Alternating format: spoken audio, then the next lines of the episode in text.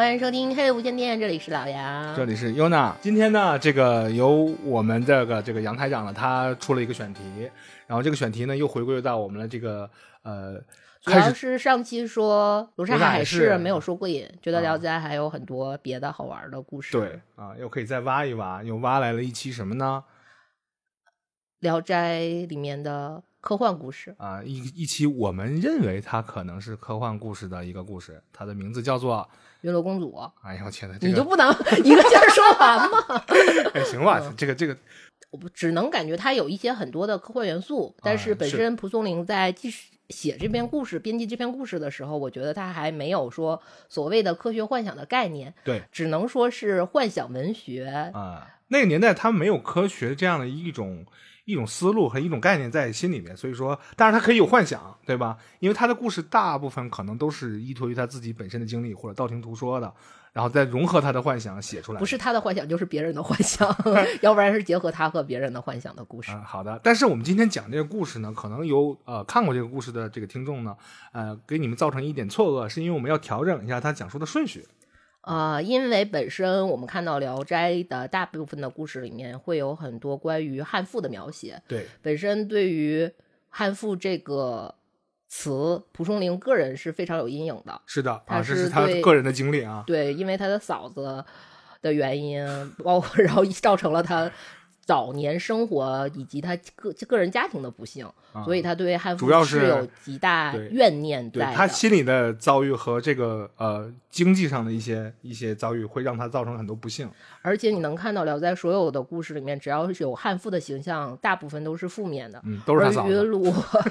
而云罗公主这一篇里面出现的汉妇形象，反而是少数的，呃，不是少，就单一的正面形象，难得的正面形象。而且是武力，算是武力值、战斗值都很强大的一个，是的啊，一个女性角色 啊，叫小猴是吧？对，侯氏女是呃云罗公主二儿子的儿媳妇儿啊。然后她的出现，其实她跟云罗云罗本身的家庭是完全阶级不对等的。对，因为这是一段算是包办婚姻下难得的一个有好。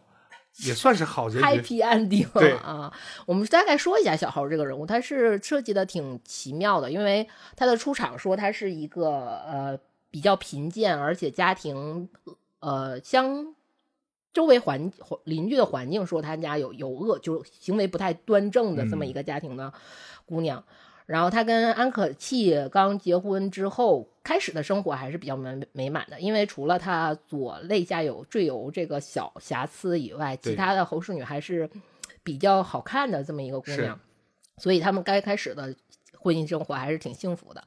但是安可气这个人呢，本身我们先介绍一下安可气他他的一些之前的一些设定，就是说他。会吃喝嫖赌都占，不爱学习，然后不止，因为他有赌博的这个恶行，所以他之前是有很多偷盗行为的。是，而且偷不止因为偷了自己家，包括在事发之后，呃，家庭对他很不满的时候，他有一个分家的情况嘛。嗯。然后，呃，他因为不满于。家庭这个财产的分配，然后他还去要去杀，企图要杀他的哥哥和嫂子，也是因为这个原因造成了他父亲的死亡，就他父亲被他被他气死了，就是这么一个非常品行不端的人。虽然他们前期，呃，在婚姻刚开始是有一段小的蜜月期，嗯，但是爆发的时候其实是分流两个点的，一个是。呃，尤尤氏她生了生了孩子，侯氏侯氏对对对，侯氏是她生了孩子，在生了孩子之之后，安可气有点固态。重发的一一个意思，但是侯氏对待这个态度呢，并不是像传统女性，比如说有三一哭二闹三上吊啊。侯氏就是在她生完孩子，她马上就是做了一个表态，她说：“我现在已经有儿子了，我已经不需要他人的帮助了，而且我有地，我有好好的田地，我可以养我自己和我儿子，没有没有老公也可以。”这是侯氏先开始做的一个宣言。然后在安可气出现了一个特别，又是一个非常行为不端的举动，就是。他要偷家里的粮食去赌博，嗯，这个事儿败露之后，他回到家发现侯氏是坐在他们家的院子当中，然后张着弓，拿着剑，就相当于有一个狙击，侯氏是一个狙击手 在院子里，然后瞄准着安可气，然后要远程对他进行一个射射杀。对，然后安可气其实也吓坏了对，也挺怂的。然后他当时他先选择的是说他没有选择去硬刚，啊他先选择躲藏，躲藏完之后，他发现侯氏可能也需要狙击手也需要休息嘛，等休息的时候再回来。侯氏发现他进屋之后，他是先把孩子扔扔到床上，然后抄起一把刀，啊 然后追杀，一直追，可能是追了安可气几条街，以至于说砍把安可气的衣服已经砍破了，然后整个血流啊流到都是袜子、鞋，全都是，哥估计是砍破了，砍了大动脉之类的。安可就很慌张，就逃到，一般都是夫妻双方发生矛盾，是女生去跑到婆娘家去诉苦，但是安可气选择的是说他跑到了哥哥家，然后跟哥哥和嫂子去诉苦，想要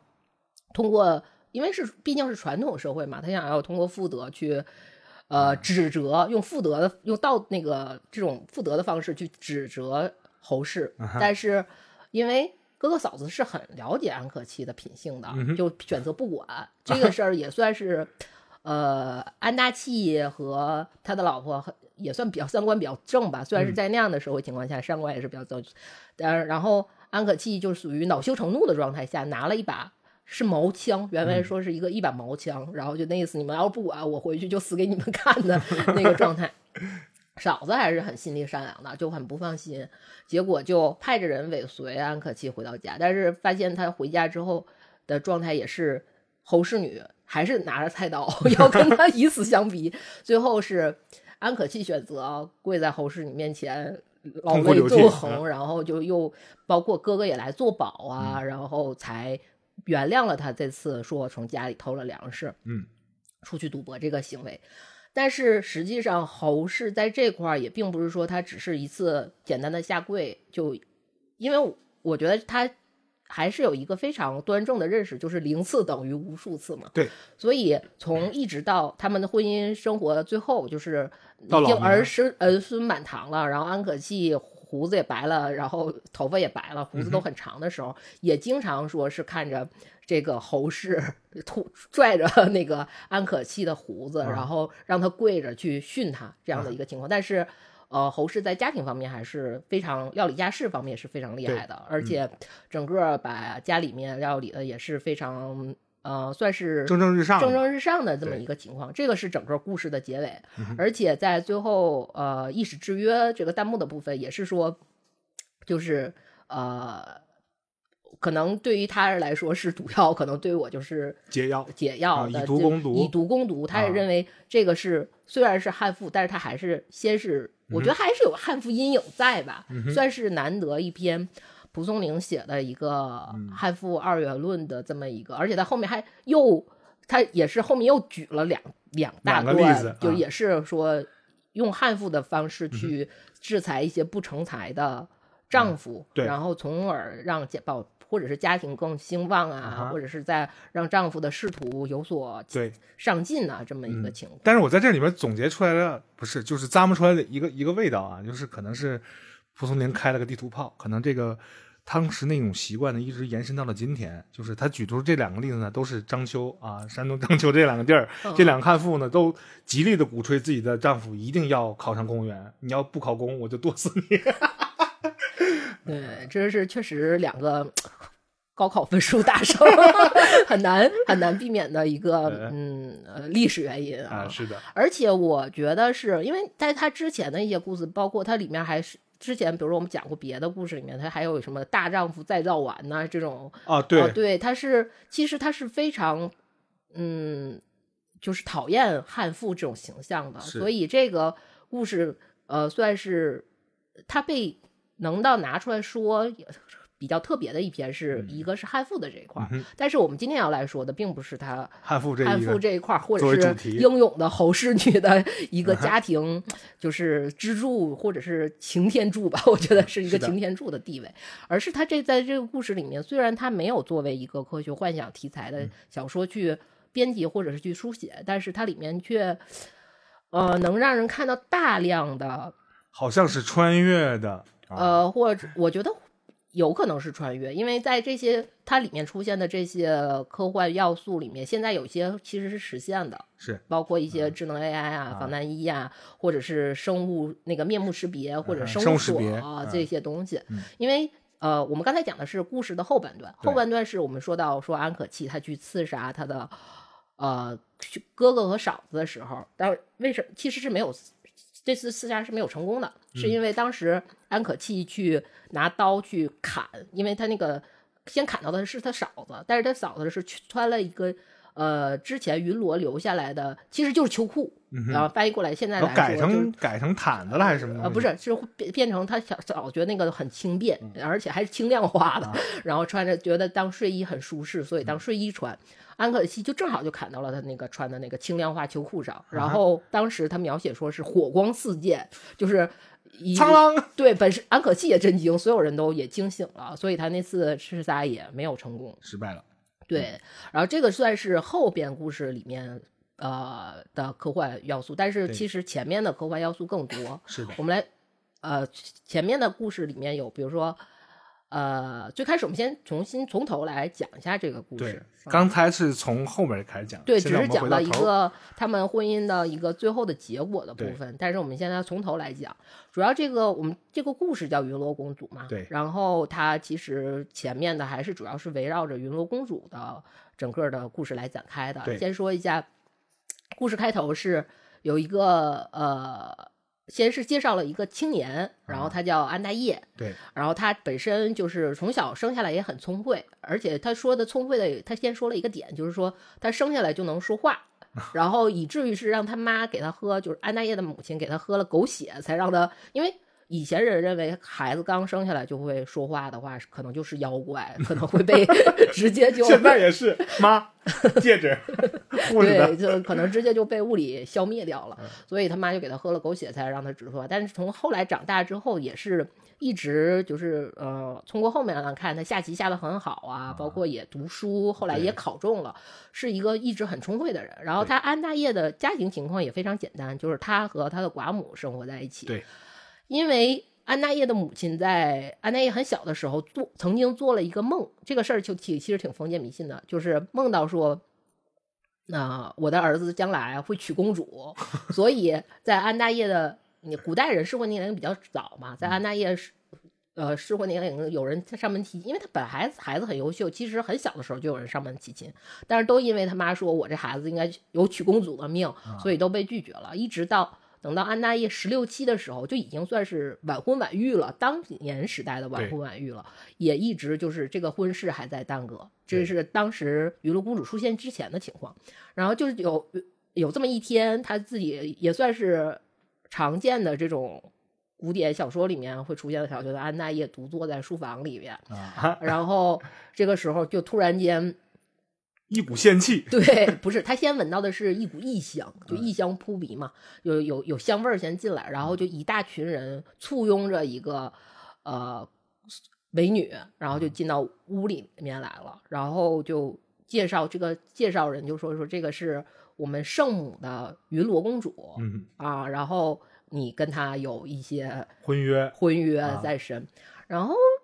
其实我觉得他呃，这这蒲松龄在这块儿描写的还是挺那什么的，就是你做完这一切也是挺尴尬，也没有什么好说的。然后这个时候他们就发现说安娜叶旁边树栽上那个桌子上放着围棋，然后两个人说那为了打破，大家也看了破个冰，对很多相亲的那些视频，就我们破冰，那我们就下下围棋吧。然后刚开始是先大概下了三十几招，三十几招，然后小旁边的一个小奴婢婢女就给糊弄了，整个就糊弄了，就是你输了。然后这个婢女就说，因为确实是也挺突然的嘛，然后就说那我们再进行下一盘，就说你呃这样可能是一个不公平的对决，那我们就换一个公平的方式，就你作为普通爱好者，呃，不是，也不算普通爱好者吧，就是你作为一个凡人，啊。你下成这个程度，就是已经是很厉害了，已经可以，虽然可能算不到国手吧，但至少也是，呃，在嗯高手高民间高手，算是嗯民间高手了。所以我们公主决定呢，先让你六个子儿。就我不知道大家呃有没有下会下围棋的，其实一般高手一样，就是如果大概不同棋力的情况下让对咱，让子儿是很平，但是让六个子儿其实有一点点儿骂街，过分了，对，就是有点儿，嗯，就是，呃，然后就先是让了六子，结果这个又下了十来步，然后就就不下了，就是又还是等于安大业又输了一子，对，之后就是算是大家有一个呃比较正常的一个你来我往之后嘛，就算我们这个其实也就算是见了面了，相亲也算有一个接触，不管是棋这种下棋的方式，游戏方面的接触还是什么也好，就是有一个接触，所以这个时候的呃大概就要商定一下，说最后的婚事是什么呀？云龙公主就拿拿出来千金，然后放到桌子上，然后就说那个这个是给你家里面。为用来算是盖新房，就是一个是买房款，然后二是装修钱，啊而且就是呃这个月不太适合动土，呃，有点水逆，对，然后最好是这个月下个月开始动工，然后就这个时候就是有一个我觉得还挺神奇的一个描写，就是说他先拿出来一个皮牌，原文说叫皮牌，其实有点像我们看那种古代剧里面，比如说那种铁匠炉里面去去，压的那个鼓风机，嗯。古代的那种古琴开始就开始那个婢女就开始压压压压，然后这个描写就是说整个云气升腾，啥，然后什么高科技设备，而且木高迪 对，而且就是房间里面突然间所有的光线就暗淡下来了，啊，然后再等到可能云气都散了，屋子再恢复呃可见度了之后，就是云乐公主他们就消失了嗯，啊。这个东西我觉得就挺有一点点儿，已经因为我们看到很多，比如说这种神话小说里面，这些仙人一般要不然就是凭空凭空消失凭空消失，要不啊然都有一个坐骑，啊就。是这种奇珍异兽、啊这。种坐骑，什么逆水金睛兽啊，这种后孙悟空经常偷的这种坐骑，嗯。要不然就下凡为祸这种，要不然就是腾云驾雾，就直接就是拔地而起，对，要不然窜出去了，对我们看到很多，比如说我们之前讲过《聊斋故事》里面，比如说或者骑着小小虫子就飞上去了嘛，或者是骑着老虎什么的，有这种，但是有载具的这个是比较，而且是这么机械化和那什么的载具，蒸汽朋克，对对对对，会比较比较少见啊。然后安大业其实首先我们可以知道，就《鱼露公主》应该是很好看的，然后又香香的，然后整个就是排场也有，算是很标准，又又一掷千金。对当时就拿了千金到桌子上，然后让他买房嘛，给了买房款。所以，呃，安大业对这个，包包括他母亲之前不也说他是应该娶公主吗？所以且非常着急的想要开始迅速的完成这次婚姻仪式，所以他并没有听从公主建议，公主的建议，他就直接就开拿着钱就开始筹备起来，要开始盖房。嗯，然后这个时候呢，其实故事并没有再接下来去说，而是交代了一个新的人物出现，就是这个人叫袁大用。啊，啊，就是不知道为什么里面都叫袁袁大用或者安大业这种叫袁大用。袁大用呢是，呃，在之前他是后搬来的，不是。其实我们知道以前的古代社会，呃，算是每家每户是非常固定的，是很他等于是后后迁入的一个居民的这一个邻居这样的。他正好住在了安大业的隔壁。嗯，这个袁大用呢。呃，一直想要拜访安大业，对，但是每次去，就是要不然就是赶，就是基本上都是赶在安大业不在家。然后我们知道古代人的交往是非常讲究礼尚礼尚往来的，你来拜访我，我就一定要回回去回访你。但是安大业选择的是什么方式呢？就是他每次都是挑元大用不在家的时候就回访，就我们就可以看出来，其实安大业还是比较就是不太愿意跟人交际，陌生人对去交对去交际的。然后这他们俩后来是因为什么相遇呢？是有一次正好赶上安大业回家的时候，发现路边站了一个，呃，可能安大业确实是个颜控，就站了一个比较帅的一个年轻人，嗯，然后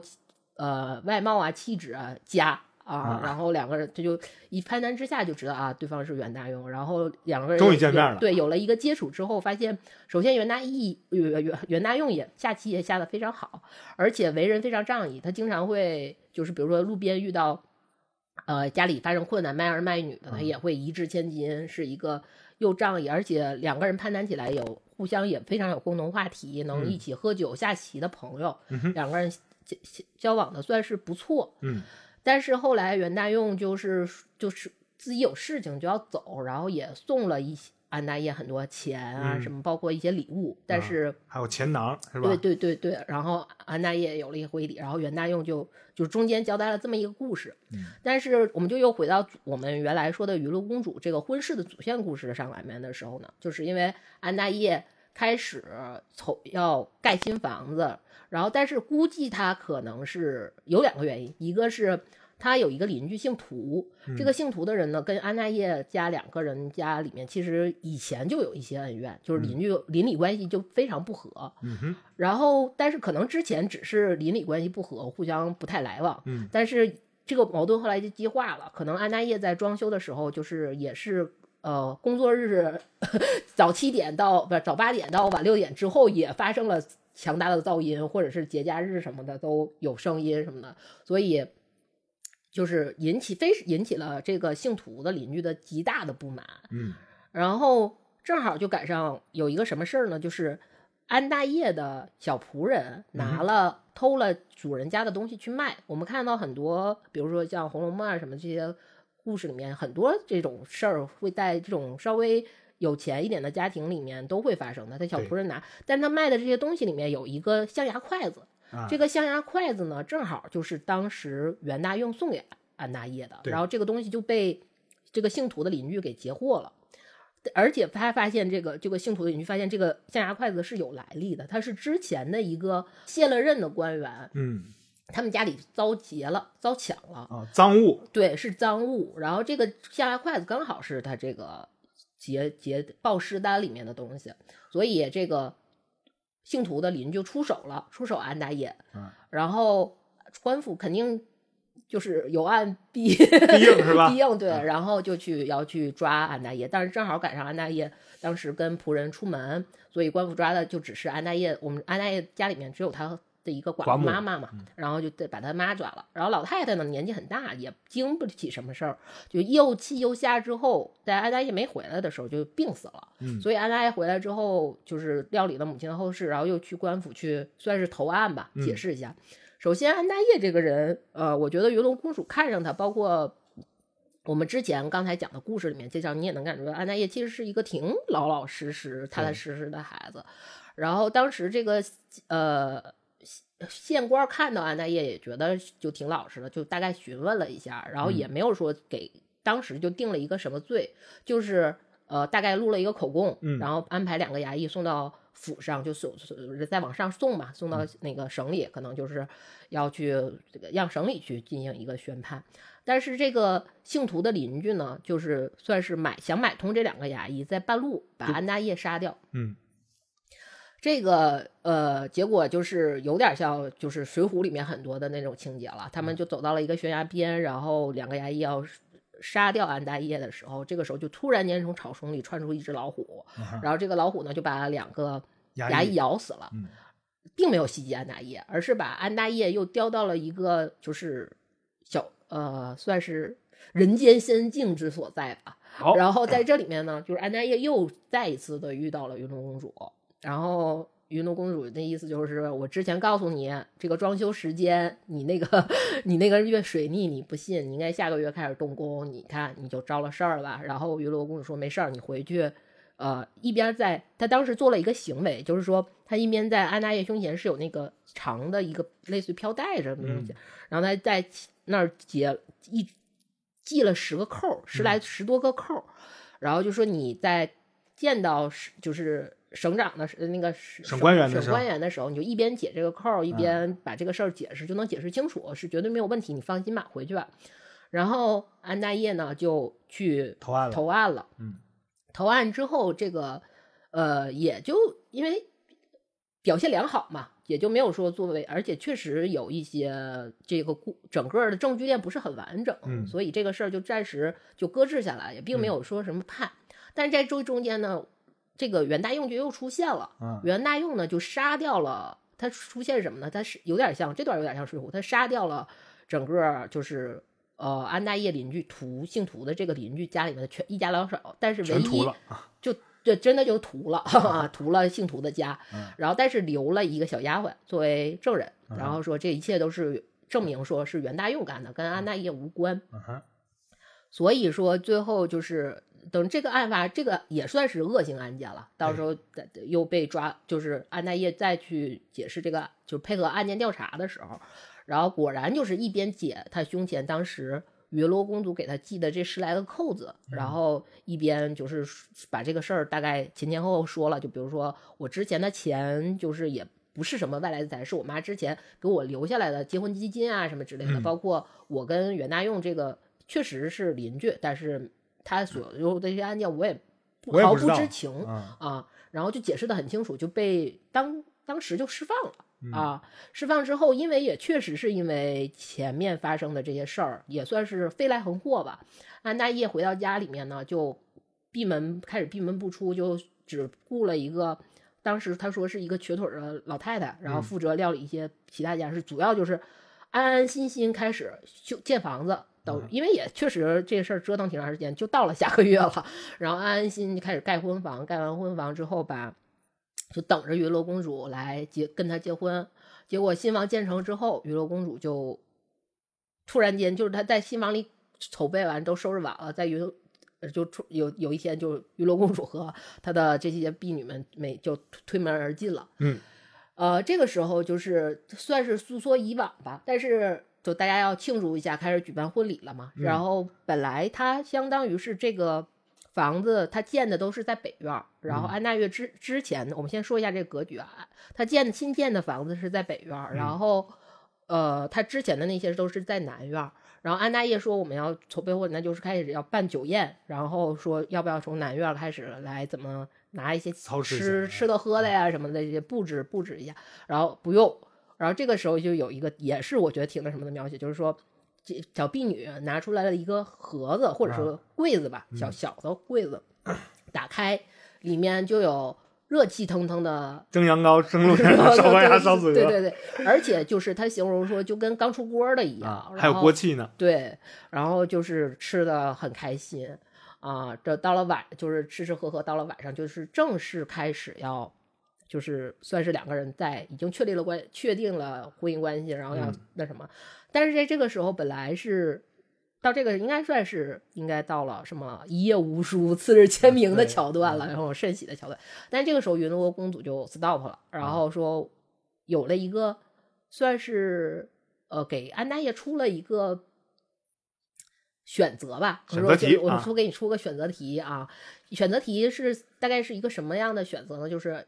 A 就是我们只是棋酒之交，就是我们喝喝酒、聊聊天、下下棋。因为之前两个人也也就是一些比较呃正常的表面上的这些互动。然后这样的话呢，我们可以过三十年。嗯。然后 B 呢是什么呢？就是说，呃，我们就是跟夫妻一样有夫妻之实。嗯。呃，我们这样的话就能过六年。啊。你选一个吧。然后安大业的回答呢，就钝角，就是也，他就说他也没说，虽然他没说选哪个，但是他安大业当时给的回话就是说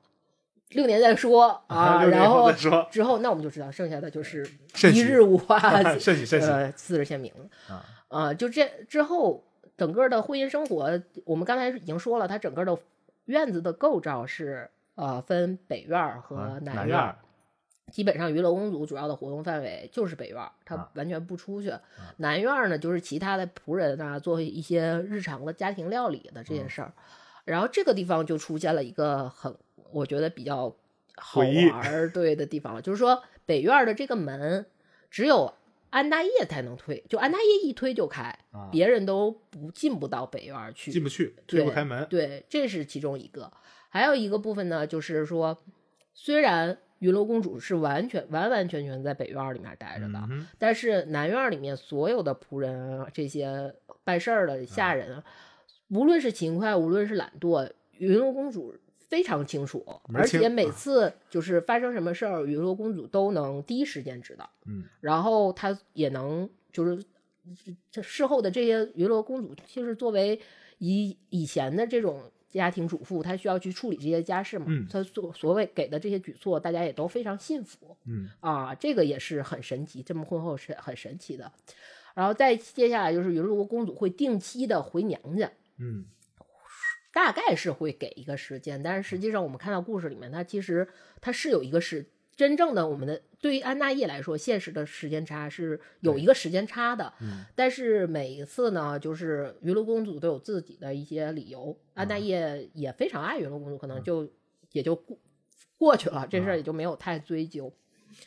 呃，大概就这么过了个两三年的样子。然后这个有一天呢，就是他发现云龙公主有一些跟正常我们普凡人一些不太一一样的一些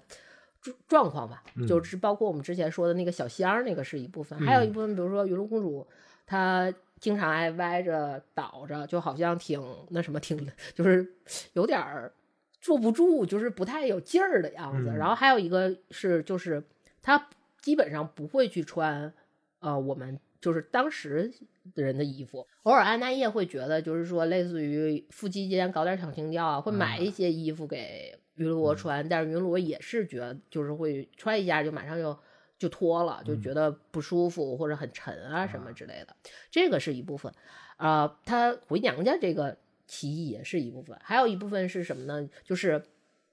婚后安大业发现云露公主很轻，嗯。然后这个情，所以安大业在婚后有一个，他们俩有一个小情趣吧，算是啊夫妻俩的小情趣，就什么呢？安大业经常喜欢把云龙公主抱在腿上，啊，就是觉得很对，就抱着抱着，然后两个人可能聊聊天儿什么的。这个就挺就是呃，就算是经常这样，就后来安大业就有一次就就类似于，我觉得他其实出出于安大业的角度，就是他想夸夸云龙公主，嗯就是说你看你这么轻，就跟飞燕一样。就是我们知道，就是有一个所谓的掌上舞嘛，就是环肥燕瘦，就一飞燕就是很轻，然后它可以在掌上跳舞，那就说明，呃包括我看《甄嬛传》嘛，鸡西丸什么之类的，对对对对，就是安陵容什么花滑运动员啊什么之类的。然后当时说完，其实他就是想夸云罗公主长得很漂亮，像环肥燕瘦，就像赵飞燕一样。但云罗公主听到这件事情非常生气，当时就怒了，就是说当时怒了，对，就是说我这个你怎么拿？就首先他就一下就义正言辞，就本来两个人其实就是经常我们说他是一个小情调嘛，他甜言蜜语对抱在大腿上聊聊聊天儿什么的，但是突然间云龙公主就是很生气，就说你怎么能拿他我跟他比呢？就是飞燕她是我九姐啊手下的一个婢女，然后她当时逃出来了，然后搞了这么些事儿，然后现在呃就是也后来他又被抓回来了，也受到了很严厉的惩罚。然后你你怎么能拿我跟那么卑贱卑贱的人做比较，就是当时这个是他们算是他们夫妻生活中发生的第一个小矛盾。后来呢，就是呃，有突然间有一天，鱼露公主就说：“我想吃点人间的食物，嗯就是呃，你因为平时他们都吃他那个小箱里边的东西嘛，中就是突然呃这么比较。”反常的云露开始吃人间的东西，就是吃安大业准备的一些吃吃的了。是因为什么呢？是开云罗公主说，就说我开始怀孕了，然后已经就是，所以我要先开，也就从这个时候，她才开始去吃一些呃人类的食物，不是他们之前的那些可能神仙的小棍儿里面的东西。嗯，呃，到了云罗公主要生产的时候，云罗公主跟安大爷说自己比较身体比较不好，虚弱虚弱，对，没有他的那个当时他身边有一个婢女叫云英，是叫云英吧？就是身体强壮，他觉得云英很强壮，所以云罗公主是怎么生的这个孩子，生的她的孩子呢？是她把自己的衣服，就是说她感觉到马上下一秒就要生了，她把自己的衣服脱下来，然后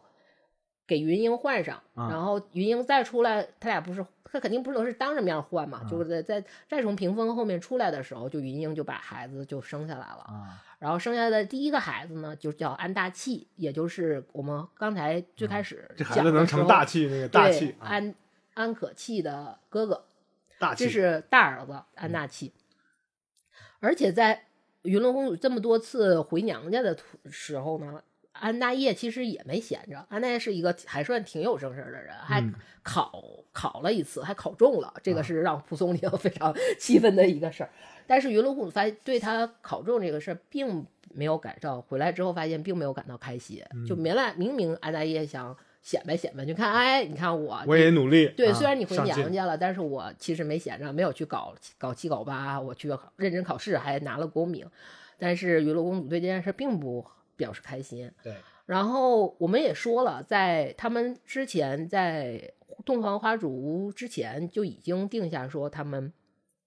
有两个约定嘛，一个是三十年，一个是六年啊，也就是马上可能呃用时间上来看，大概可能四五年的时候，然后云罗公主就再次怀孕。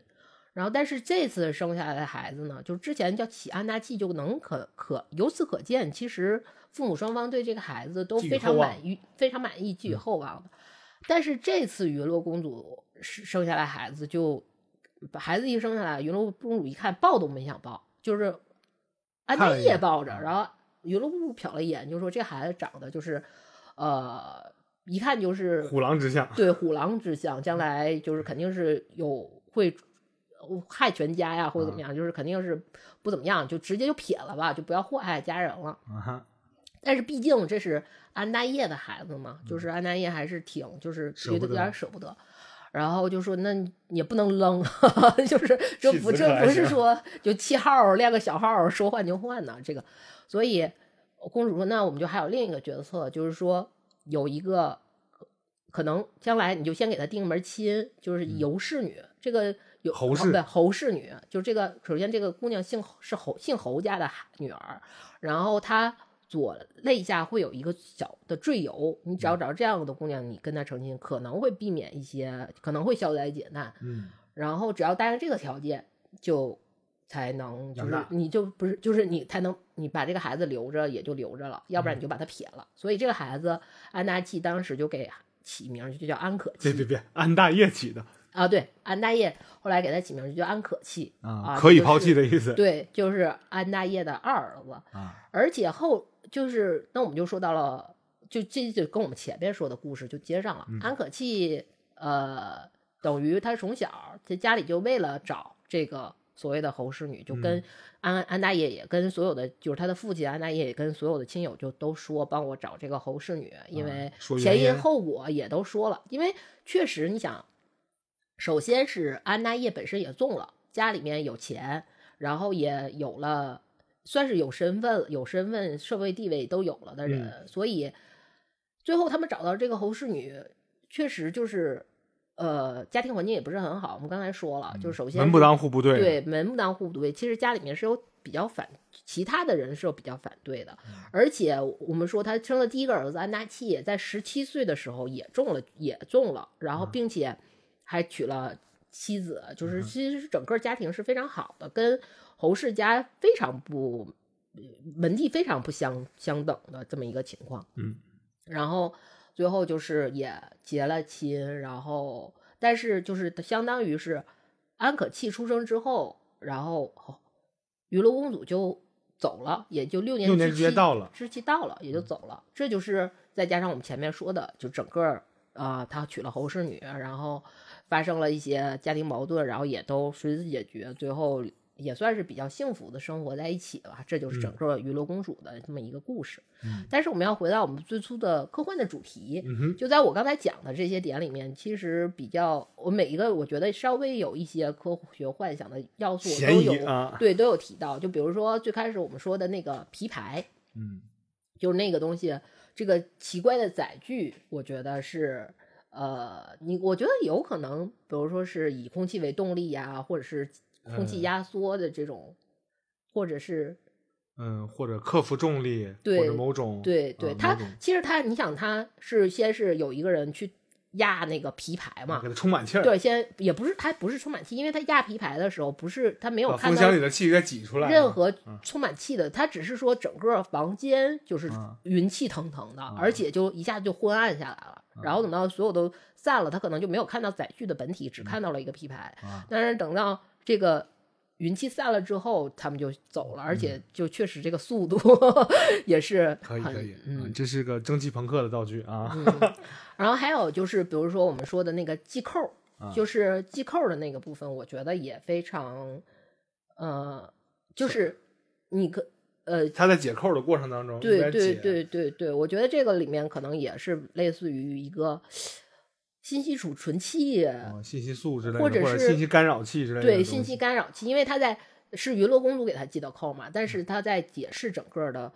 呃过程就是过程跟相关那个跟省里的官员在解释整个案情的时候，他是一边解着扣一边说的。啊哈，他这个事儿其实我们回回溯到元大用案的时候，你其实安大业所说的一切，嗯哼，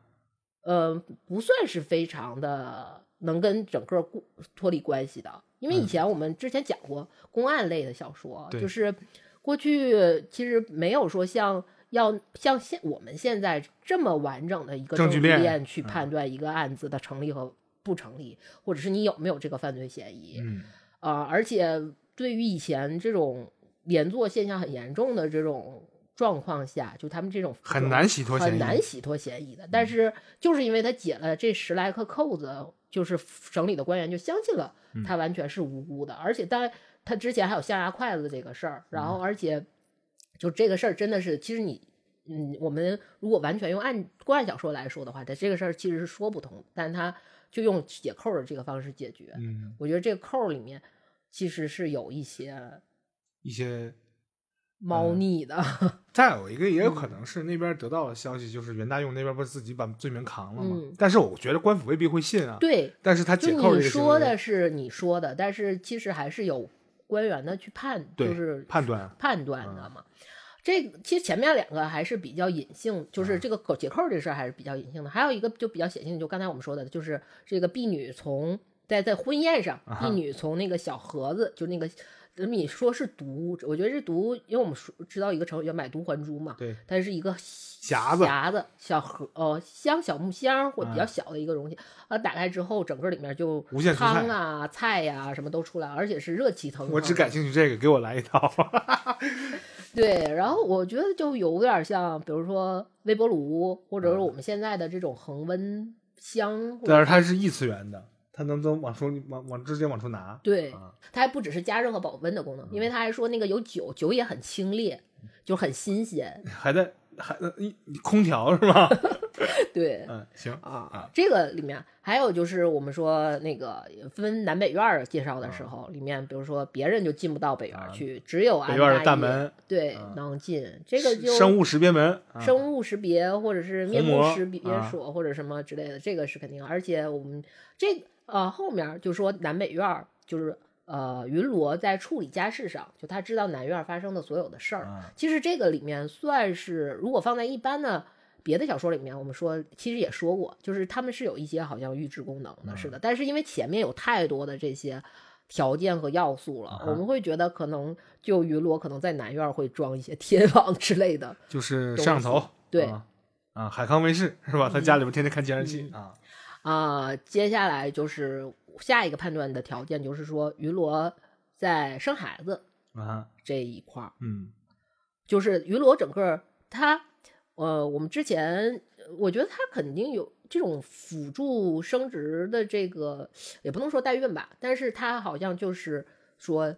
他的生他生孩他的生育过程就是说他觉得他把衣服脱了。啊，进屋脱衣服，然后披在婢女身上，婢女身上，然后出来婢女就抱了个孩子出来嗯，啊，这算是什么呢？这算是揪了块肉，我觉得更多就是比较有，我觉得你它到底是一个什么原理，可能我们后面会说啊，嗯就是我们具体分析这个故事的时候会说。还但是很科幻啊。呃，对，其其实挺挺那什么的，就是它有一点点现在的这种辅助生辅助生殖的这么一个概念，嗯我觉得是有的。这个是也是其他的这种小说里比较少见的嗯啊。啊，其他小说说的比较玄幻，但是这个好或者是他说的比较概念，他不会那么具体的说到道具上说嗯把衣服脱了，然后嗯给婢女披上，然后就再就是就生生下来孩子了。不像是其他的那种作品当中踩个巨人脚印儿就怀孕了什么。对对对对对，你看我们之前说，就不是要不然就是吞了鸟蛋嘛，对然后要么是踩了巨人脚印儿，要不然是什么，或者是梦到什么什么之类的。像圣母玛利亚有感而发，是 有感而怀。对对对，啊，然后就是这个是比较明显的，在故事里面我们觉得会有一些科学幻想要素的地方，而且很多，比如说像我们说的这种，就是你说你想要的那个盒儿，虽然但是我们有点感觉像微波炉啊什么这个意思，包括它的大老虎，是不是？呃大老虎，我觉得可能会稍微有点需要牵强，稍微牵强的一点解释，总体。就是无人机。可能我觉得这需要我们放在后面去啊结合着说。我们是先刚才，因为我们大概说了一下整个故事，现在我们已经把算是把整个故事都说完了啊，然后说了一些里面我们觉得现在很非常明显的一些呃科学幻想的有科学幻想的元素，啊，但是如果单纯凭这些元素，因为其他的我们其实也能看到里面有一些呃其他聊斋故事里面其实也会有这种，比如说类似于呃像现在怎么说呢？也不能说是留影吧，就是比如说他照完镜子，影像就留存下来了，这种录录影机、嗯录像录像机或录影机的这，种。功能的啊，这种就比较。如果是单纯是这种的话，我还不太建议说把这个定义成一个科幻啊科幻故事。我觉得它的科幻的点是在于它整体故事的一个大的构架下，对，它不只是有这些元素，我们就牵强附会的去给它说。它是有具体功能且能推动剧情发展的对那个东西。因为我觉得整个云罗公主的整体故事来看，它我们刚才说的是元素嘛，嗯整体来来看，它更接近于一个社会心理学实验的这么一个状况。对，因为我们能感觉，就是我在讲述的时候，你看到云罗公主其实，在跟安大安大业正式进入婚姻生活开始，嗯他就不断的给安大业提出很多选择，让安大业个人去做一个选择。嗯，然后我们去结合一下，就是这个实验的几个要素。对，我们我们之前查了一下，就是说它实验分实验目的、对实验环境、实验操作和实验报告这么四个部分。啊我们先说一下，呃，实验目的，因为我觉得说了实验目的，大概大概你结合我们刚才讲的故事，你就能知道它到底在干些什么。然后我们通把整个这个实验分析完之后，我们来看一下娱乐公主到底是一个什么样的身份，啊大概是这么样一个情况。首先，它的实验目的，我觉得一个是对于安大叶的，针对于完全是针对于安大叶的实验，对，就是呃判断一下算算是人类婚姻的一个婚嗯婚姻这种形式吧所需要的一个医载。这个最开始就是在娱乐公主他们俩洞房之前，娱乐公主会提两个要求，就是 A、B 的选项，这个是非常明显的。她最开始就会跟安大叶说：“你要选，说我们是喝酒下棋，这样轻轻松松像啊朋友一样的生活是三十年。”其实我们讲，呃，我们理解的以两个人的关系，其实越长久越好。对，按正理说，这个也是比较符合人的期望值的。但是如果要发生一些关系的话，啊是六年。嗯，但是最后安南也选择的上了个还是脑，说了个六年再说。对，啊还是六年。啊这个是第一第一个，我觉得它出现的实验。第二个实验呢，就是要结合整个故事了，而不是说我们刚才讲的前半段科学，就是科幻比较浓厚的这一块儿。这个一嗯个整个故事，我觉得它第二个就是儿童儿童生长环境下，就是它对未来产生的一个影响的一个实验。对，这个就是不同的对待，对，因为他生了两个孩子，一个嗯是安大器，一个是安可器。对先我们说了实验目的，我们来重新说回到它的实验环境。嗯我们看到最开始的故事就是说，呃，首先是一切起因好像是因为安大业的母亲做了一个梦，啊，说就是要娶公主我将来我儿子是要娶公主的。啊，我们且不说这个是不是之前就为了这个实验所给他会有一些潜意识的暗示，嗯但是后来我们看到的是娱乐公主的出现，就是突然间有一天安娜也坐在房间里，啊娱乐公主出现了。然后闻到一股异香，然后就出来一群人，莫名其妙出来一群人。然后上海其实并没有说什么给更更多的是就是被被调啊什么乱七八糟什么都没有，就是说我就是圣母的娱乐公主，啊，当时就是一个呃口头介绍，然口播对口播，就是 是一群人挺莫名其妙的出现，嗯然后穿的仙里仙气，然后啊姑娘长得我记得原文当中有一个细嗯节，就是在登场之前有两个婢女把那个红毯从嗯院里一直铺到他的那个书房里，就一直滚了滚滚，然后国家营造某种营造某种仪式感 啊，对，，仪式感很强，然后就。两个人有一个下棋的这么，我觉得下棋那块儿，如果你要是真的带入的话，其实也非常 AI 在这一块儿。呃看下十步就知道对对对对输赢了。之后的输赢。然后就是他留了钱，跟他说，我觉得从这一这一段开始就已经进入了一个云罗对安大业，就云罗可能是云罗带个人或者是云罗整个的这个组织对安大业的一个 CPU 开始了，就是他留了钱，先是留了钱，然后也有美女在前，然后他就说你这个钱是留给你盖新房用的，那、但是有一个条件，这一切这事事情是有条件，你条件是延迟满足一下，还是现在就盖？不是，就是你一定要月后下个月再去盖，这个月盖就会出事儿，这个是大前提。就是农以以前盖房子会翻黄历嘛，就不易动土嘛，那下个月才行，然后让他下个月。但是，呃，安大业到底信不信云云罗？我觉得这个是算是呃实验环境判断的一个非常重要的一个一个算一个考量吧。啊啊，那安大业是的行为证明他其实到底信不信，也不是百分之百信，因为他确实没有遵从我们正常认为说，如果是神仙说的，就应该是因为他没有预知能力，他们能力非凡，那么我们就应该按照他的预想去做，这个应该是百分百遵从，就是。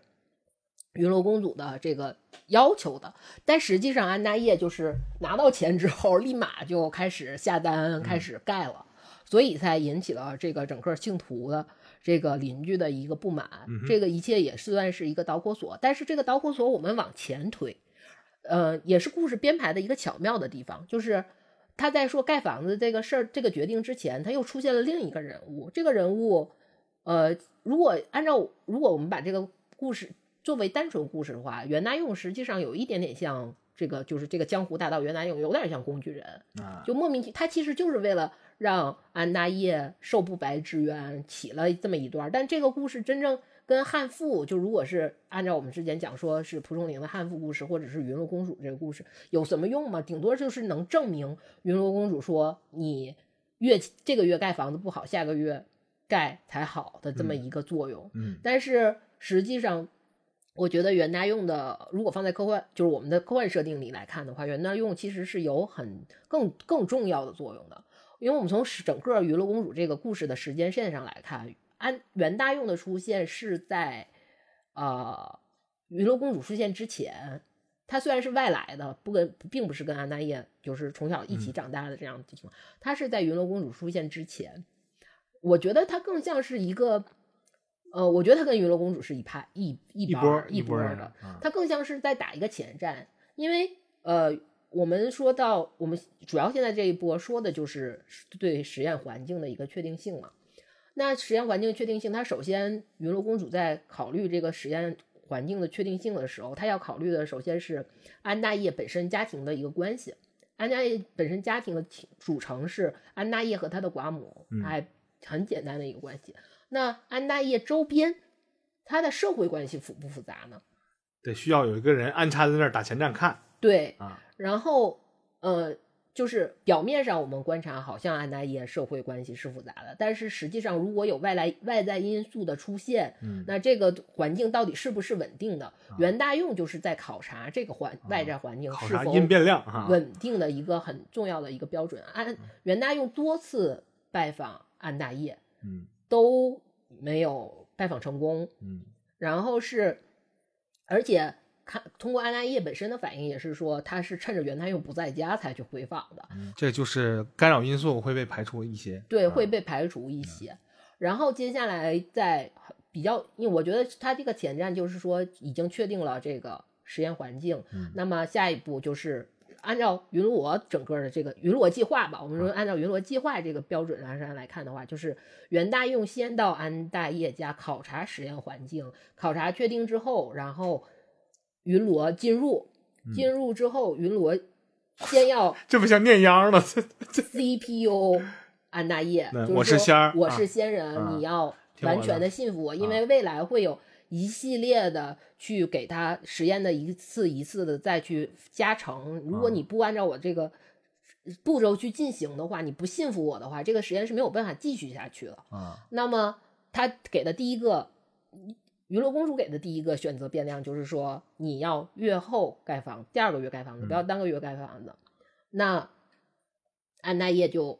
选择了另外一侧选择了另外一侧，也就是说这个事儿他不太确定。啊，那我得给你我已经有掰直了我已经有投入了。啊，我们可以想象，我我们已经开始进行这个实验了。我们用什么方式去？那就是要进行一个惩罚。对，一个惩罚性行为，惩罚性行为就是袁大呃那个安大业家里发生变故，而且这个变故恰好就是袁大用给他的给他的变故。啊，好的，行一波了啊，搞事情是吧？对啊，搞事情，这个就是算是且，然后等到真的是呃安大业家庭发生变故，而且真的包括他的母亲的去世嘛，嗯是父，而且他有还有这个整个发生这个案件，他整个人的颠沛流离，他是很惨的，就是他又被抓官府抓，又被呃那个押解到被押省里押到途中，而且还发差点就发生了一些意外，嗯。这些事儿，他其实是受，而且你看能看到，就是故事前后，安大业到后来，整个故事整个案件结束，就是袁大用案结束之后，安大业就是马上就闭门不出，就是以前好歹是还会在街边上遇偶遇到袁大勇，但是他现在就完全闭门不出，而且之前他家发生事情也是因为小厮去偷了象牙筷子，嗯，偷偷去拿家里东西去卖嘛，他也把所有人都遣探了，就雇了一个瘸腿儿老老太太是最安全，就是他整个人就，我我我我我关闭了，就是我关闭了的状态，然后就是完完全全符合云罗整个云罗计划的一个环境要素的状态下，这样的话，也就是变相是说，安娜也已经百分百信任云罗是仙人，那么云罗下面提出的所有的呃实验步骤，啊或者是我们认为是实验步骤，或者是要求，他都会百分百执行，按照云罗要求的去执行。包括你看云罗，比如说他说他去回娘家，那走前儿可能说我两三个月回来，但一走一年半，就这种 这种事情，但是安大业就没有再打听，这些都是给我觉得他这个里面可能有一个时间。双方时间的一个错位认认知，一会儿我们再说云罗的具体身份的时候，我们会说这一块儿，这个会有一个身份认知的一个错位。但是安大业从安大业本身的态度上来讲的话，他就完全不打听，嗯。这个事情也是我觉得都是这个袁大用起到的作用，他就不只是一个，只是触发一个呃一个小变量的故事，其实它跟云罗是一波儿的，他们是一伙儿的。嗯我觉得袁大用是这个作用，它还要更强，因为它有大用嘛，对，所以它叫袁大用。这个是他第一，然后我们就说到他的第一个实验，就是说他整个的一个婚姻的一个，他认为他要观察人类的一个婚姻的当时那个社会环境下人类的一个婚姻的一个一在的一个什么情况。嗯他认为你到底是我们理想状态下的一在，还是现实情况下，现实你有一些可能你个人的嗯需求，最原始、最本质的需求的一个，呃，后这个是一个他的一个实验，然后还有一个实验就是从我觉得出现的第二个实验就是安纳契和安可契的故事，因为我们看到从中情况下，比如说安纳契和安可契，它是一个完全两种的生活环境下长大的两个人。然后最后也确实是走出了两种完全不同的人生轨迹。是这里面有一个特别矛盾的地方，就是在于他之所以被称为安纳气，是因为父母双方对他有一个很大的期望，嗯他也完成了这个期望。他完成这个期望是什么呢？安纳气在里面的高光点是他十七岁及第，这个是原文，十七岁他及第，然后娶云氏。嗯这个算是他人生的一个高光点。对，但是我们知道，我刚才讲在讲故事里面，安娜用在云罗走的时候，就是云罗回娘某一次长时间回娘家的时候，安大业也考了一次举，也中了，嗯但是云罗回来的呃态度就完全不一致。嗯，就是说云罗是觉得云罗跟当时给出来的是呃也是他那套 CPU 的说辞嘛，嗯就是说你人的福气就是这些，你明明明正常就是不能透支啊对，但是你一考了，你就等于是有点透支你的运气了，这么个意思。但是他这个前后就非常的矛盾。其嗯实这个也是他这个前后矛盾，也是因为安纳气的这个实验和呃实验环境和安纳叶的这个实验环境是完全不一样的，所以才会造成这种云罗对两个人同样是考试这件高你科考这件事高考去科考这件事情的完全的态度的不一致。嗯啊。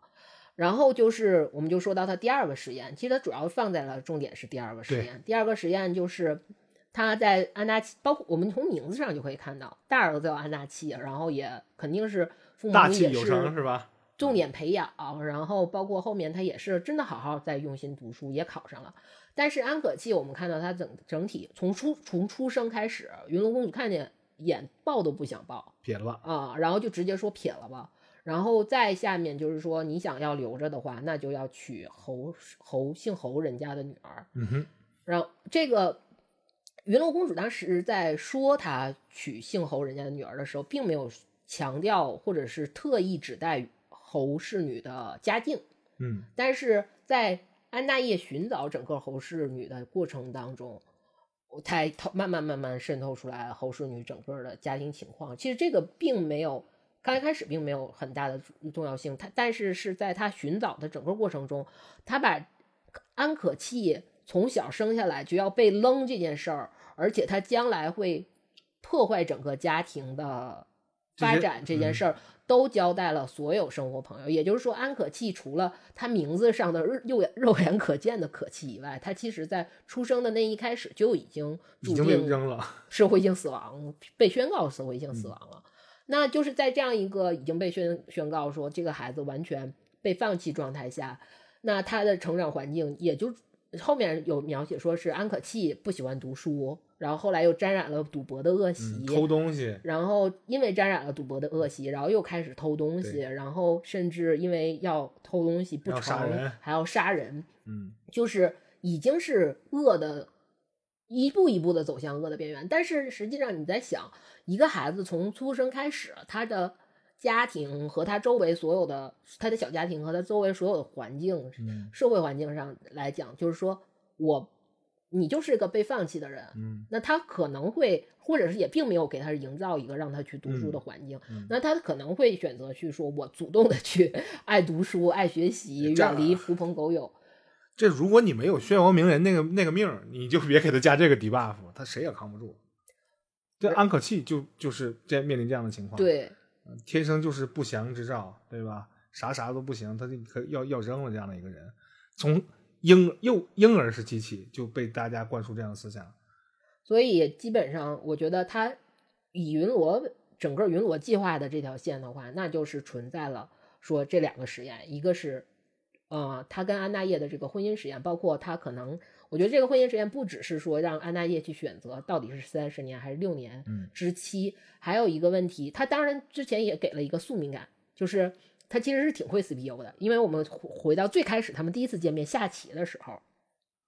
就是第一轮是他们先下了三十多多多招，然后给葫芦了，嗯，然后这是第一个选择。第二个是我先让你六子，嗯啊，这个其实有，我觉得这个是有暗示在里边的。然后等到后面这个，呃，后面的还有就是他整个的，比如说像是。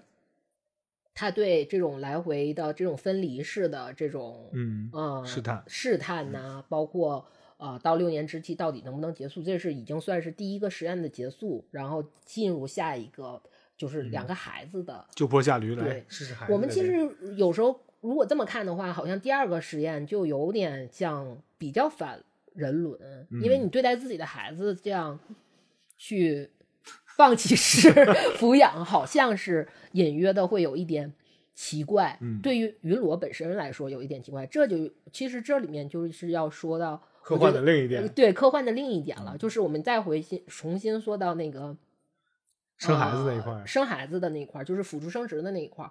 就是云罗公主在我们刚才一直说，她把衣服脱了，给了。给了他那个婢女云英穿完之后，然后就抱出来一个孩子，而且你看到，呃，蒲松龄本身故事里面，一个他的父亲叫安大业，他的儿子叫安大器，这个听起来就似乎并不是这个才是违违反伦理的事情，对，并不是父子的名字，更像是兄弟之间的名字。所以说，这个地方是不是我们可推测说，其实大气和可气两个孩子。不见得是真正的云罗公主和安大业，呃，怎么讲？说交配？不能说交配吧，应该就是这甚喜之后的爱情结晶。我觉得更多对更多的可能是，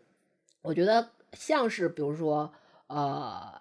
云罗在提取了安大业的一部分。基因基因之嗯后，然后克隆出来的，克隆出来的两个，然后只是当时云罗可能只是挂了一个生殖带，嗯就是然后它包括它需要它那个需要摄取的，除了它本身的那些之外，它还要摄取一些可能人类营养。人类营养，然后附在，只不过就是最后的一项，就是说为了让你更加确定说这个孩子是你的孩子，我因为我们现生生的方式也是不一样的，就脱了衣服，然后再挂到云英的身上，然后云英把这个孩子抱出来，这个更能也让也让安达叶有一点点信念感吧，对 这个孩子。但是我觉得这个东西就会更，呃就是这个也是算是比较大的一个科幻的点啊。嗯，在这场实验当中，他得出来的一个结论就是，呃，安达契这边啊，安达契这边他不是安大器，安大业这边他有了自己的一个判断，嗯给了他几次选择题，都是、呃很大的一种情况，呃，怎怎么说呢？就是把他逼向自己这个实验环境的一个正轨，不能让他跑偏太多。如果说他出现嗯而且它了问题，的实验环境其实是相对封闭的，相对干净和封闭的。呃，他我我我觉得最开始估计是踩点踩了很久才挑这么个人，嗯，啊，可能他在做实验的时候未必是。我觉得如果你我们揣度的更深一点的话，因为安大叶他妈在生他，就是安大叶他妈在他很小的时候就已经是做梦说他应该去娶公主了。嗯，这个事情安插那么久吗？那么久我觉得会有一些潜意识的这种暗示。有可能啊，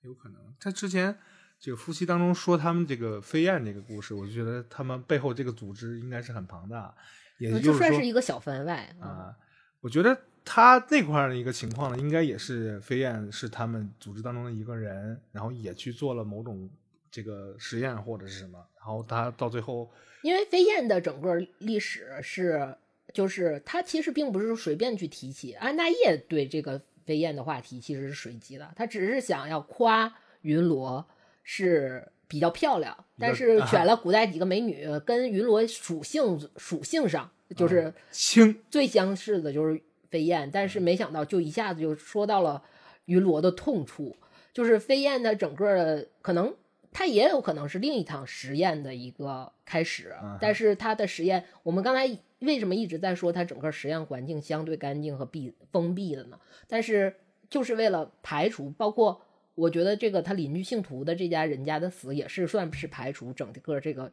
呃实验环境的一个风险性，但是。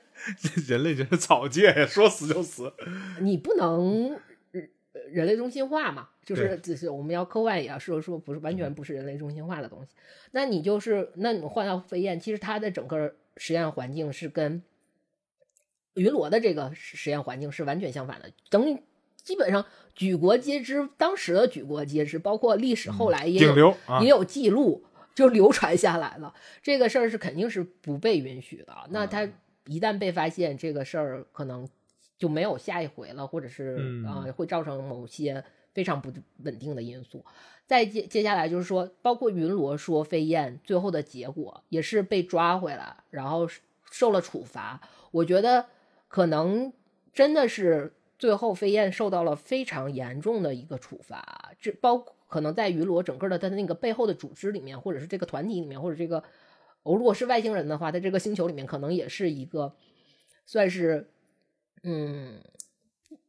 挺残残酷、挺残忍的一个惩罚，算是不能被人提起的这么一段记忆吧。嗯所以云罗当时态度非常坚决，并且马上要迅速结束这段话题，就是是一个非常大的一个污点式的这种否定。彩虹线了。哦，对，我觉得这块儿也算是这个故事带给我们一个算是番外的一个设定。但是这个小番外揭示了一个问题，就是他们这种做实验的行为绝不止云罗这么一家。对，然后还有一个就是云罗也未必是只做了在安大叶这儿做的实验，也有可能在离开的时间去了其他地方做了其他的实验，然后布了其他的局，对吧？至于袁大用他是收买的人，还是说也是他们这组织当中的一员，球奸是吧？这个也不确定。嗯但是现在看起来的话，他好像是就是想要做这两个思维实验，我觉得可能是这样的。但是我们现在抽出来讲啊，这个这个呃云罗公主呢，她做的这些个所有的事情呢，呃，都是蒲松龄写出来的。嗯啊，这个是我们想要提到的一个事儿，都是他写出来的。也就是说，你刚才我们说过了，蒲松龄他未必会写了一个科幻故事，对吧？因为那个时间没有科技这样的一个概念，但是有幻想这样的概念，他写了这样的一个故事，然后他就依托于这样的一个故事的题材，然后呢，用找了二三百年，出现了一个，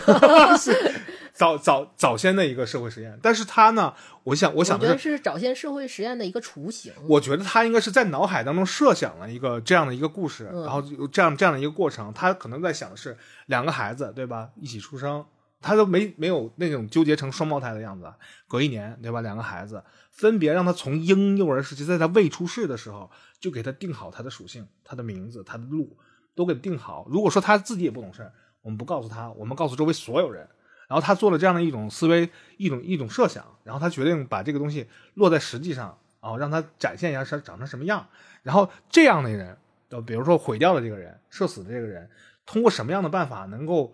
校正他？也不能让这样的人就就彻彻底的被真正的抛弃了。他叫可弃，他没叫必弃，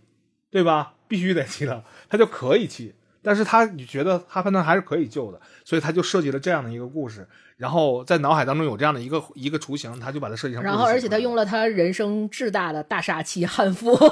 最大的汉服，把它搬再搬回正轨。他觉得汉服可能是他心目当中最可怕的一个东西，嗯因为他写鬼啊神儿，他并不怕，他可能怕的是汉赋因。为他把，比如说他把鬼啊，还有什么狐啊这些精灵啊这些嗯故事，他其实很多里面他塑造的都是很美好的啊帮助者一个状态，啊是而且是很多，而且很多是那种，尤其是他设计的很多小狐妖的这种形象是。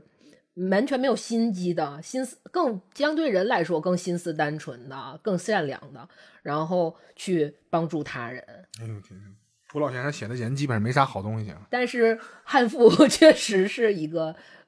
他我能不能这么认为呢？他可能认为，如果说在这场实验下造出这个安可气这样的孩子的话，谁也磨不了他，就只有因为只有汉赋才能治得了。因为我呃，他写的逆子，呃，啊，蒲松龄写的逆子其实并不是很，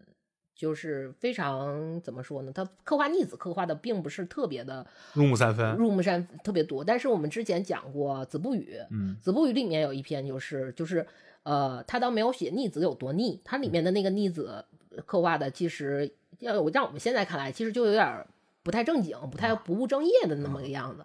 但是真正家族对待这个逆那个子不语那个故事里面，家族对待这个逆子的状态是特别可怕的。就是如果家族出现逆子，真的是就杀掉，就是物理毁灭嗯，啊。嗯这个嘎嘎了就完事儿。对，啊所以说我们他们对这种家族中中出现的这种异类，实际上我觉得如果我们要平行放在同等的社会状态下环嗯境下去看的话，其实这个也算是一个人间极恶，就他用两个人间极恶去做了一个对决，啊在这个谁谁更狠？对那我这是第三场实验。掰手腕儿。呃，看谁更看谁看谁更猛。但实际上，这总体梳理下来呢，我们强说它是一个科幻作品呢，实际上是也是有点牵强的。但是它确定确实给出来了好多好多元素，并且是合理的穿插在了剧情当中。而且它这些科幻要素要比我们看其他的那种故事非常零碎的或者单一的啊那种要素要更，我觉得科科学幻想的这个味道会更浓一些。对，包括它整个故事的结构和故事的安排这样，你去再去看这个回看这个故事要更浓一些。它会，呃，比如刚才像我们说的这种，比如说呃录像机或者录影机，录影机的这种情况要更更好一些。嗯，啊，但它这个直接就是监视器啊，嗯对吧？监控头。然后要强说它是科幻的话，也不是不行啊。但是我觉得我们还是后来觉得它更像是一场，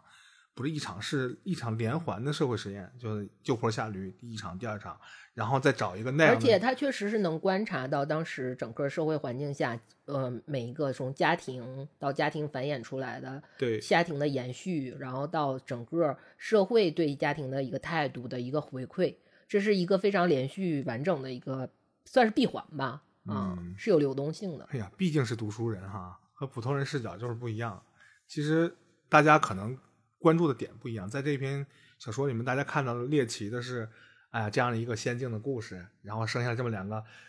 这个南北相相相相相斥南辕北辙的孩子，哎，嗯然后他们彼此不同的命运，然后到最后还有羁绊，然后每个人不同，到最后的结局是什么？大家可能看的是这个东西，但实际上它描写的是社会的这样的一种现象，然后可能是有点极端啊，因为安大器和安可器的这两种情况确实是设计的有点极端，它设计的确实是极端化的。而且我觉得这个故事好的地方是在于，除了我们揣度的部分的一些，呃，比如说揣度的那个是我们揣度的部分，但是如果从故事本身，我们看故事的后半段，他去设计安大器和安可器这两个人物的时候，安可器当然就是因为他确实身上有很多黑料，嗯可以挖他，所以他找笔找笔墨很多，嗯，但是。安大器顶多就是刚开始他生了一个孩子，然后后来说他十七岁中地及第，然后说他娶了云氏，嗯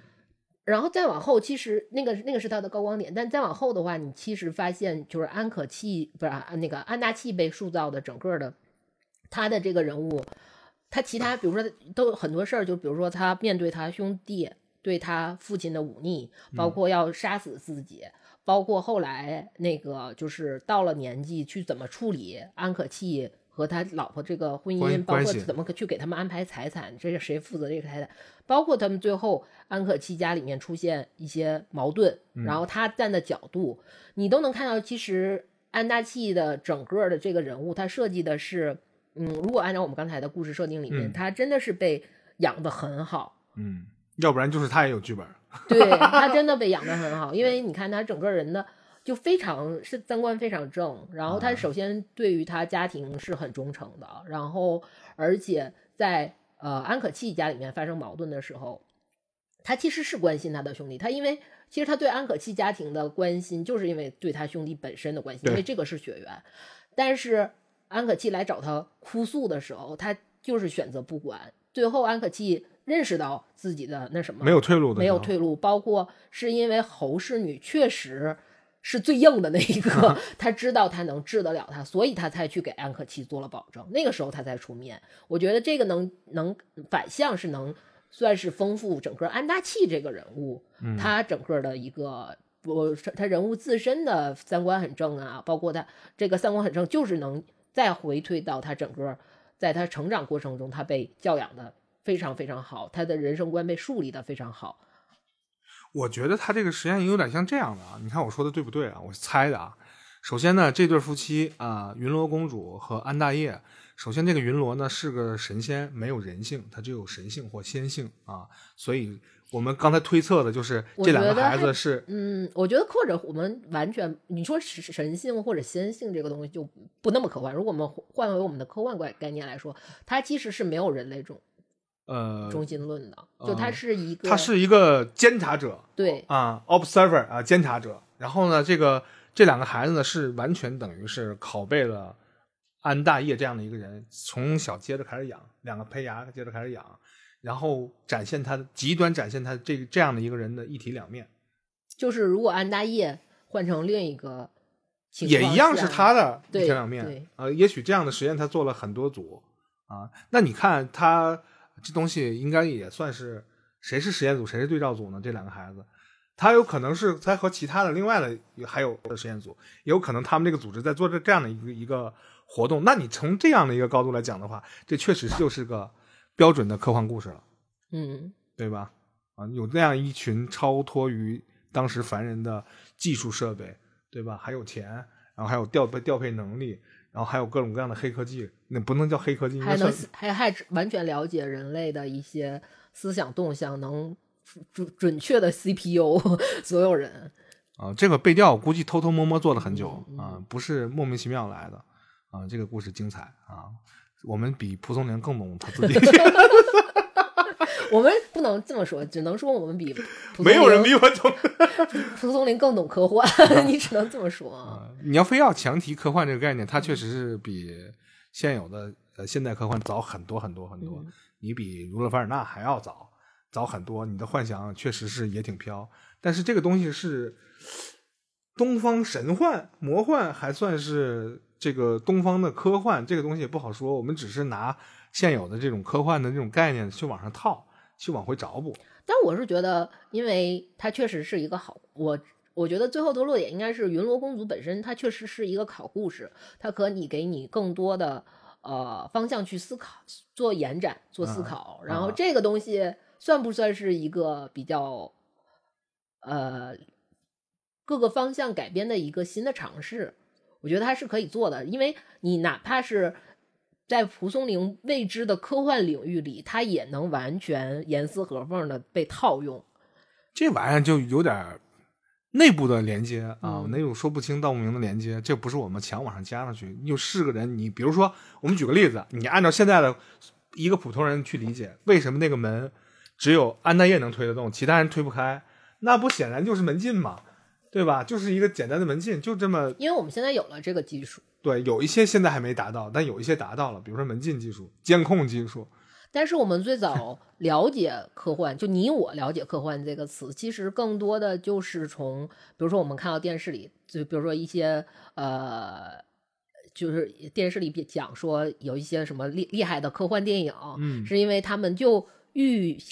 预预想到了，就是在未来多少年会有个什么东西会有电视机的发明，会有什么嗯飞机的发明，会有什么这些预言的预言式的想象，这个就是我们每个普通人就对科幻零零基础的人对科幻的入门。我们觉得哇，他居然这么能这么厉害，那我现在去看到的这些所谓的科幻故事，将来也可能会一一实现。我觉得这个是所有零基础入门科幻的人的一个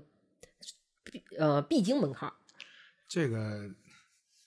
这个门槛绕不过啊，这是你对它发生初始兴趣的一个必经之路。这个很多人都有，我觉得，就是你不是一个狂热的科幻爱好者的话，你也会或多或少接受到这种信息，你也会或多或少的迈出去过两步。我觉得这个不是什么呃很稀缺的，或者是很罕见的一种一种状况，每个人都要遇到。我的意思是说，他这个故事完全的符合了。但是蒲松龄在那个早那么早的时候就遇到，因为可能我们去在评判这个《聊斋》的时候呢，都会说鬼啊、神啊、仙儿啊、魔啊、幻啊，但是科幻的还有人性的 扭曲 道德沦道德的，沦丧，对，行吧啊。还要我们这里面提到了一个概念啊，这个概念可能确实很反人类，但它本身就是反人类的，叫反人类中心制。就是这个世界上不以你人类为中心，不以你人类的意志为转移。假设外边有一个新发现的一颗星星，你能飞过去采矿去，你你可以采，那你去采你试试啊。他教不教你做人就完了啊，就完事儿，看他扎不扎你就完事儿了。当然，我们作为人类都希望采矿成功，有额外的资源来建设我们自己的家园，这是一个良好的祝愿，这没有问题。但是世界上不仅仅是有你人这么个东西啊，还有星球，然后还有各种各样的这种物理的规律，还有些人不是东西，嗯，天灾人祸是吗？行吧，那这都是人祸。呃这个作品呢，是我们这个最近挑选的一个呃对，就是因为上一次罗刹海是只是简单的去做了一啊个、呃，要做了一个算是小引子，小引子吧，然后就觉得我们可以再去说一说《聊斋》，所以就再加一篇，然后。呃，因为我们之前说了一些关于女女女生的故事，聊斋故事，关于男生的聊斋故事，关于诈骗的聊斋故事，所以我们又说重新，那我们再要选一篇，那就选一个大家可能潮流话题比较热衷的科幻类的东西，包括我可能听了一些别人别人说的是关于聊斋的科幻，我觉得不过瘾啊，不如咱们自己编，所以编。对，不如我们自己联想和演绎、延展。啊。联想先归纳后演绎，然后再总结、嗯啊，再验证啊。好，我们很科学啊，我们按科幻，好吧？那这一期节目就到这里吧。感谢收听《开列无线电》，这里是老杨，这里是 UNA。